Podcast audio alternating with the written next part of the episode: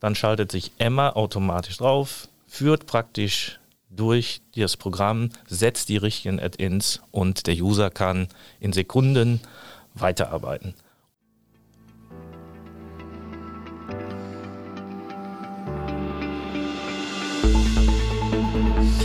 Eine fantastische Musik zu einem fantastischen Thema.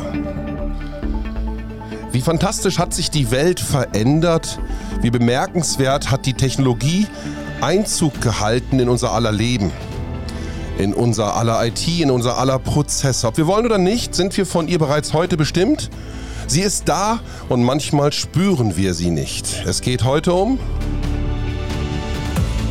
die künstliche Intelligenz. Und diese künstliche Intelligenz, die überall ist, da gehen wir heute auf den Grund mit einem ganz besonderen Thema. Denn hier ist er. Hier ist Go CIO, der Podcast für den CIO und alle Digitalisierungsinteressierte von und mit Matthias Hess. Und in diesem Podcast zur künstlichen Intelligenz haben wir welchen Titel ausgewählt, Matthias? Ja, heute geht es darum, äh, Smart wie nie mit KI, User Support der Zukunft. Und die meisten von den Hörern werden es kennen, die Geschichte von Jim Knopf und Lukas, dem Lokomotivführer. Von Michael Ende aus dem Jahre 1960. Und die Abenteuer, die die beiden mit ihrer Lokomotive Emma erlebt haben. Und was Emma mit diesem Thema zu tun hat, werden wir jetzt später noch aufklären. Ja, wer kennt es nicht? Die Anrufe im User Support, die vielleicht nicht immer so äh, den Erwartungen äh, entsprechen, insbesondere, aber nicht nur ausschließlich im, im IT-Umfeld. Habe ich ein Problem, äh, ich werde nicht verstanden, ich muss das Problem mehrfach ähm, vielleicht kommunizieren, um irgendwann dann mal eine Lösung zu bekommen. Führt zu sehr viel Frust bei den Anwendern, zu einem, ja, sag ich mal, auch was das Image der IT-Abteilung angeht, zu einem teilweise desaströsen Bild, was dort abgegeben wird und wie wir dieses Thema in Zukunft oder diesen Themenkomplex in Zukunft deutlich ja mit einer höheren Zufriedenheit, vielleicht auch mit geringeren Kosten ähm, organisieren können und durchführen können. Dazu habe ich heute meinen Gast eingeladen, den Gerion Neuhaus von der äh, Evo Center GmbH in Gelsenkirchen. Gerion, herzlich willkommen. Guten Morgen, Matthias. Gerion, ihr habt ja auch gewisse, eine gewisse Historie mit eurem Unternehmen durchlaufen oder die, die Gründung eures Unternehmens ähm, ist ja, hat ja einen bestimmten Grund gehabt. Erzähl uns doch mal die Historie. Ja, das ist relativ einfach. Äh, einer unserer Gesellschafter ist die Evonik Operations GmbH, der Industriekonzern Evonik. Und äh, das Thema der Gründung war im Endeffekt, äh, dass die Evonik mit ihrem User Support im IT-Bereich insbesondere, aber auch in anderen Bereichen qualitativ sehr unzufrieden war. Die, der User Support wurde durch Unternehmen geleistet, durch externe Unternehmen, die im Offshore-Bereich, Nearshore-Bereich User Service Center hatten.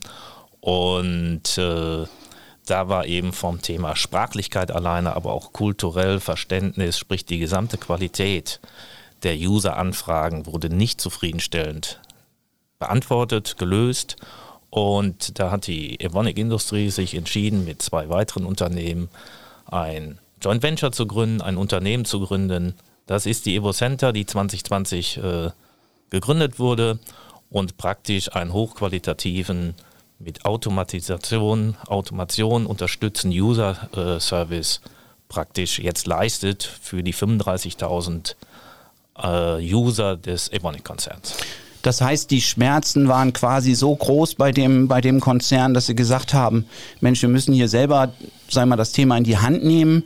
Äh, waren denn vorher schon Aktivitäten gelaufen, um die Qualität mit dem vorherigen Dienstleister zu verbessern? Und warum hat das eigentlich nicht geklappt? Selbstverständlich, es wurden die Prozesse natürlich optimiert, wie man es so macht. Es wurden einige, viele, viele Gespräche mit dem Provider geführt, um die Qualität hochzubringen.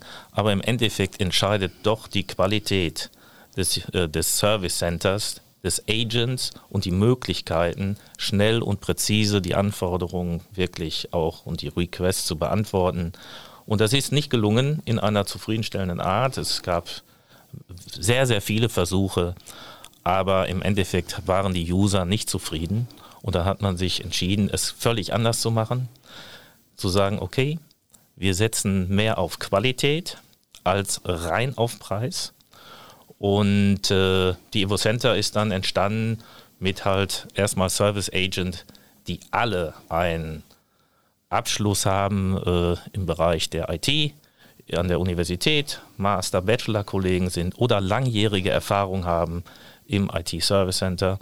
Und äh, durch diese Kollegen, die wir an Bord genommen haben, die natürlich teurer sind als irgendwo in Indien, in Polen, in Rumänien, in Ungarn, äh, aber halt die höhere Qualität, das bessere Verständnis mitbringen und dies gepaart mit einer Automation durch KI, wir kommen gleich, hat dann auch ein Gesamtgefüge gebracht, Qualität hoch, zu realistischen und marktgerechten Preisen. Mhm.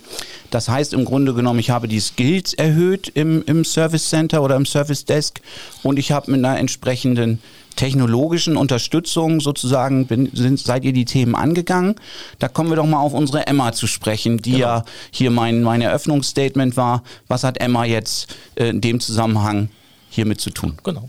Emma ist äh, praktisch der Name, unser Gesicht für den Virtual Agent für unsere KI-Lösung. Das heißt, für eine Plattform, die unseren Agents zur Verfügung steht, unseren Kunden zur Verfügung steht und einfache Dinge äh, automatisiert und nicht nur im Sinne einer Bot-Lösung automatisiert, sondern auch lernt, Lerneffekte hat und praktisch Standardfälle für den User automatisch abfedert und löst. Mhm. Hast du mal ein praktisches Beispiel? Sprich, wie, wie muss ich mich als User denn verhalten dort? Äh, es ist so, wir alle kennen sicherlich, ich nehme mal das Beispiel Teams, alle arbeiten mit Microsoft. Äh, viele wissen, wenn ich eine Teams-Besprechung durchführen will, manche finden dann das entsprechende, den Button nicht oder das Add-in geht verloren. Und das ist ein Fall, der ganz klassisch mehrere hundert Mal in der Woche bei 35.000 Usern äh, auf den Tisch kommen. Dieses Thema wird von unserer Emma, die analysiert praktisch per Chat oder per Mail-Eingang die Frage, ich kann mit meinem Teams nicht arbeiten. Dann äh, übernimmt Emma praktisch 100% alleine diesen Case und führt ihn zu einer Lösung, in dem auch der User sogar gefragt wird, äh, darf ich deinen Bildschirm übernehmen? Wenn er zustimmt, wann?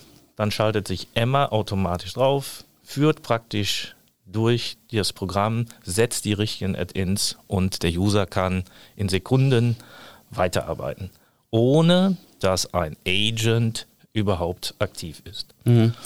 Das heißt, wenn ich das richtig verstanden habe, ich schicke Emma eine E-Mail oder ich chatte. Im, Im, Chat kann ich sagen, pass auf, mein Teams funktioniert nicht, gebe vielleicht noch ein paar Informationen dazu. Und dann ist es ja wohl so, dann bekomme ich einen Anruf genau. von dieser künstlichen Intelligenz quasi, von Emma ruft mich dann an und äh, durch diese Verbindung wird dann entsprechend äh, wird dann eine Anfrage auch noch gestellt, dass sie den, den, die Steuerung übernehmen kann an meinem Computer. Also ich kann das auch bestimmen. Ich glaube, mhm. das ist ein wichtiger Punkt. Und sagen, ja, okay, mhm.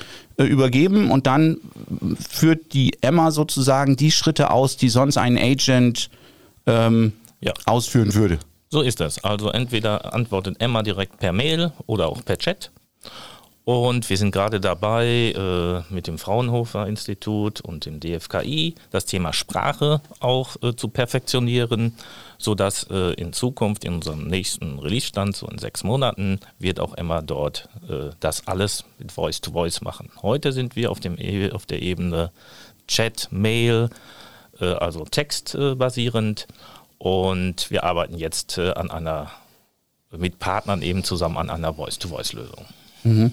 Und wie viel von diesen Standardfällen habt ihr denn jetzt so circa, dass man mal sagen kann, okay, wie, ja. ich sag mal, bei 35.000 Usern, da kommen natürlich Fälle auch häufiger vor, dass es sich auch lohnt, da so eine Systematik aufzubauen. Mhm. Wie viel von diesen Standardfällen habt ihr denn so ungefähr? Ja, das äh, wächst praktisch jede Woche, jeden Tag.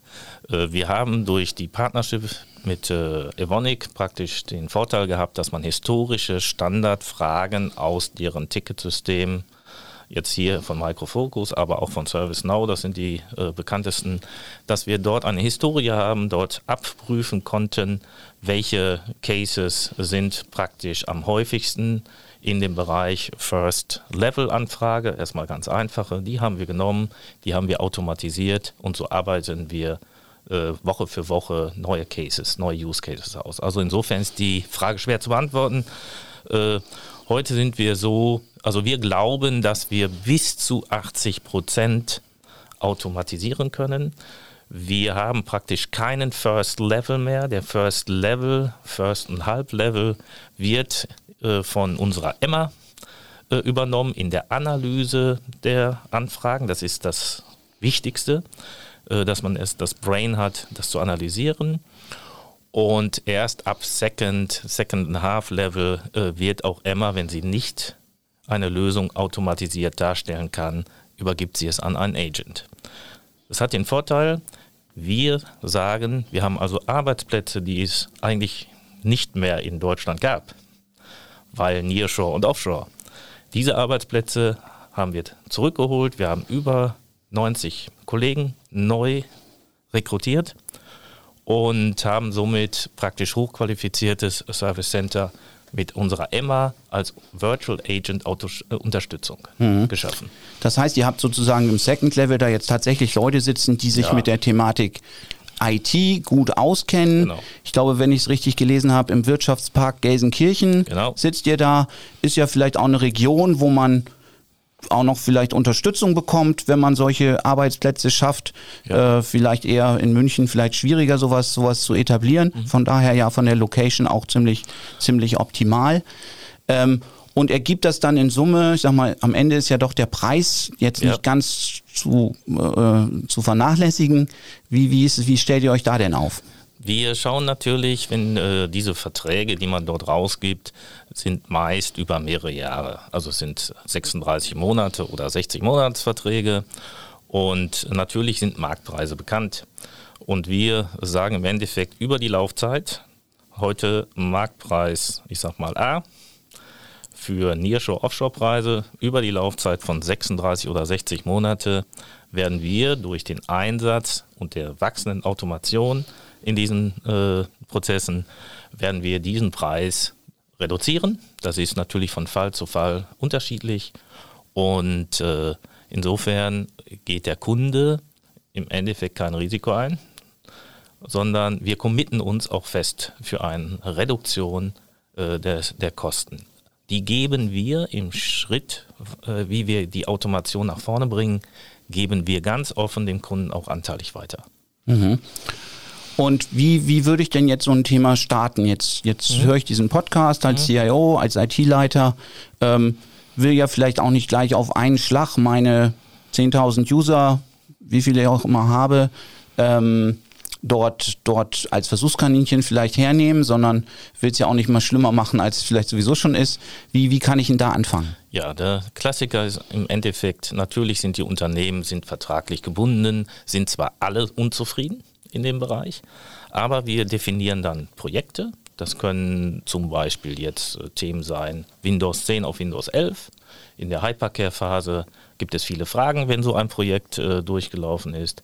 Dass wir also ein Projekt uns gemeinsam mit dem Kunden heraussuchen und das auch erstmal auf Projektebene für den Rollout einer Lösung machen und da unsere Emma und unser Team mit einbinden.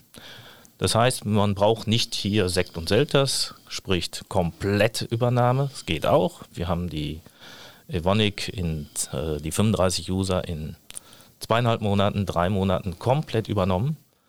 Mit einer sehr guten Zufriedenheit. Wir haben eine Erstlösungsquote, die liegt bei über 60 Prozent.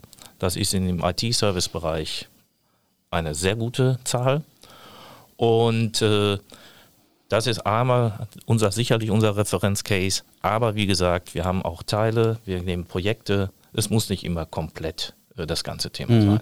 Wie definiert ihr denn Erstlösungsquote? Weil da gibt es ja auch sehr kreative Lösungen, mhm. wo dann manche Service Provider sagen, naja, die Erstlösungsquote berechnet sich ja auch nur aus den Fällen, die überhaupt in einem First Level gelöst werden könnten, mhm. was das Ganze natürlich ein bisschen einschränkt.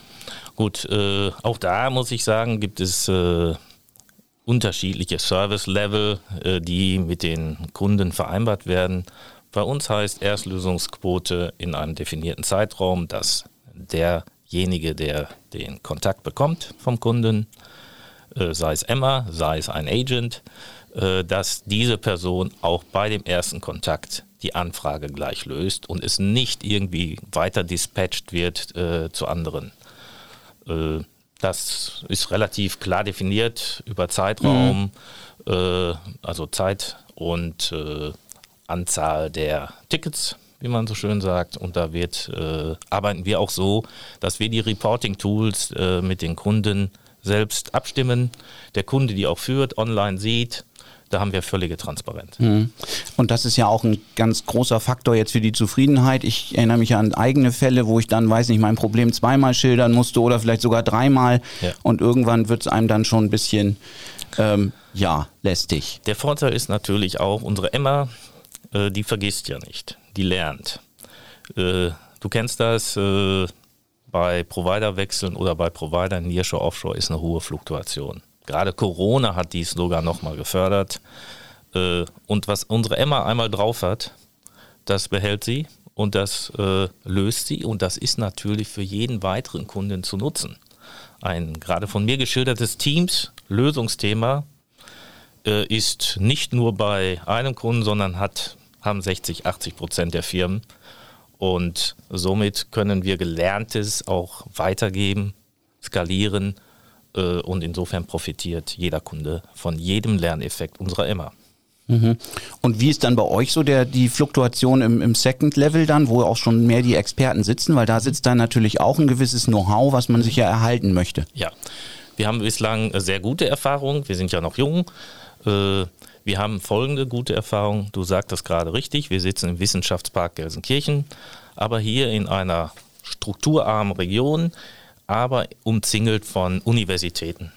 Also wir haben von Dortmund, Wuppertal, Essen, Duisburg, greifen wir hier auf einen sehr guten Pool von IT-Abschlusskandidaten zu. Und äh, ich, äh, die, die, wir haben in den jetzt äh, anderthalb, zwei Jahren, die wir an Bord äh, unterwegs sind, haben wir eine minimale Fluktuation. Mhm. Ja, wir entwickeln äh, die Themen ja auch weiter. Neben unserem Business Operation Center, so nennen wir es, bauen wir gerade ein Security Operation Center auf. Das heißt, die Themen von äh, Cyberangriffen äh, erfordern auch wieder zusätzliche Skills. Und auch da bringen wir mit unserer Lösung, äh, Automationslösung, äh, praktisch unsere Emma ein in diesen Themen. Und auch da gibt es Serviceanfragen, die wir dann hochqualifiziert weiter lösen.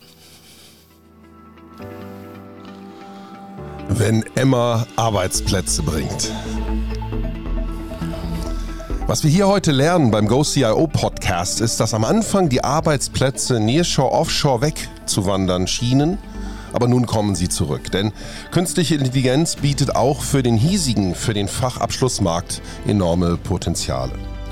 Heute hier in dieser Ausgabe von Go CIO, dem Podcast für den CIO und alle Digitalisierungsinteressierte von und mit Matthias Hesses, Gerion Neuhaus.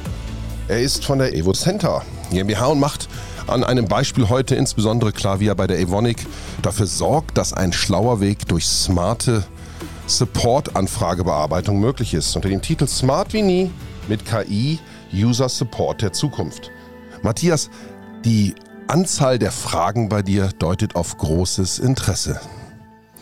Ja, absolut. Also ich bin ja meine Karriere sozusagen begonnen im, im, in einer Art Helpdesk, äh, damals noch bei, bei Siemens für die internen User. Von daher ist das auch noch immer so ein bisschen mein, mein äh, Homeground und, und habe sozusagen selber erlebt, wie User dort anrufen und wie sie auch zufriedengestellt werden können, allein wenn man schon vielleicht nicht direkt die Lösung hat, aber wenn man sich zumindest darum kümmert, dass sie, sag ich mal, zu einer, äh, dass es zu einer Lösung gebracht wird.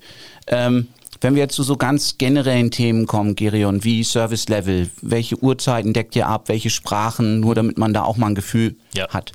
Also klassische äh, Servicezeit ist von uns äh, bei uns von äh, 6 Uhr morgens bis 19.30 Uhr. Die decken wir komplett ab.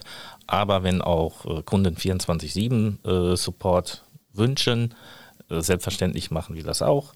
Entweder mit kleinen Teams, die wirklich auch vor Ort sind, oder äh, bei Mittelstandsunternehmen, äh, wo es vielleicht nicht ganz so kritisch ist, machen wir einen Bereitschaftsdienst. Das sind die klassischen Lösungen. wie gesagt, beides bieten wir dort an. Mhm. Ab was für einer Userzahl macht das denn Sinn, dass, dass ich mich bei dir melden würde? Ja.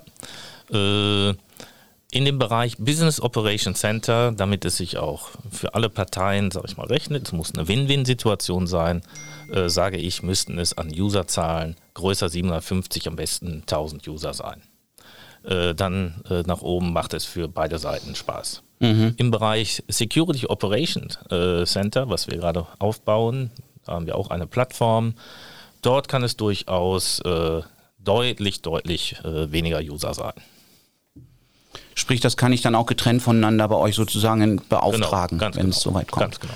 Und jetzt hat ja die Emma äh, einen ganz wesentlichen, sag ich mal, Einfluss auch auf euer Service Offering. Äh, wie viele Menschen arbeiten denn da? Wie viele wie viel KI-Entwickler ja. habt ihr denn aktuell? Ja, wir haben momentan äh, zwölf KI-Entwickler, sind aber im Aufbau, äh, wollen bis 30, 40 KI-Entwickler in der nächsten Zeit an Bord nehmen. Und äh, da laufen auch entsprechende Anfragen und Marktsuche. Diese Kollegen sind nicht einfach zu finden, äh, wie du sicherlich weißt, aber mit unserem Team, mit unserem Kernteam äh, sind wir schon ganz gut aufgestellt. Ich denke auch, so mal eben zwölf KI-Entwickler zu haben, da wird wahrscheinlich der eine oder andere Zuhörer von uns sagen, Mensch, mein Gott, äh, die hätte ich ja auch gerne oder auch nur vielleicht zwei oder drei von denen. Mhm.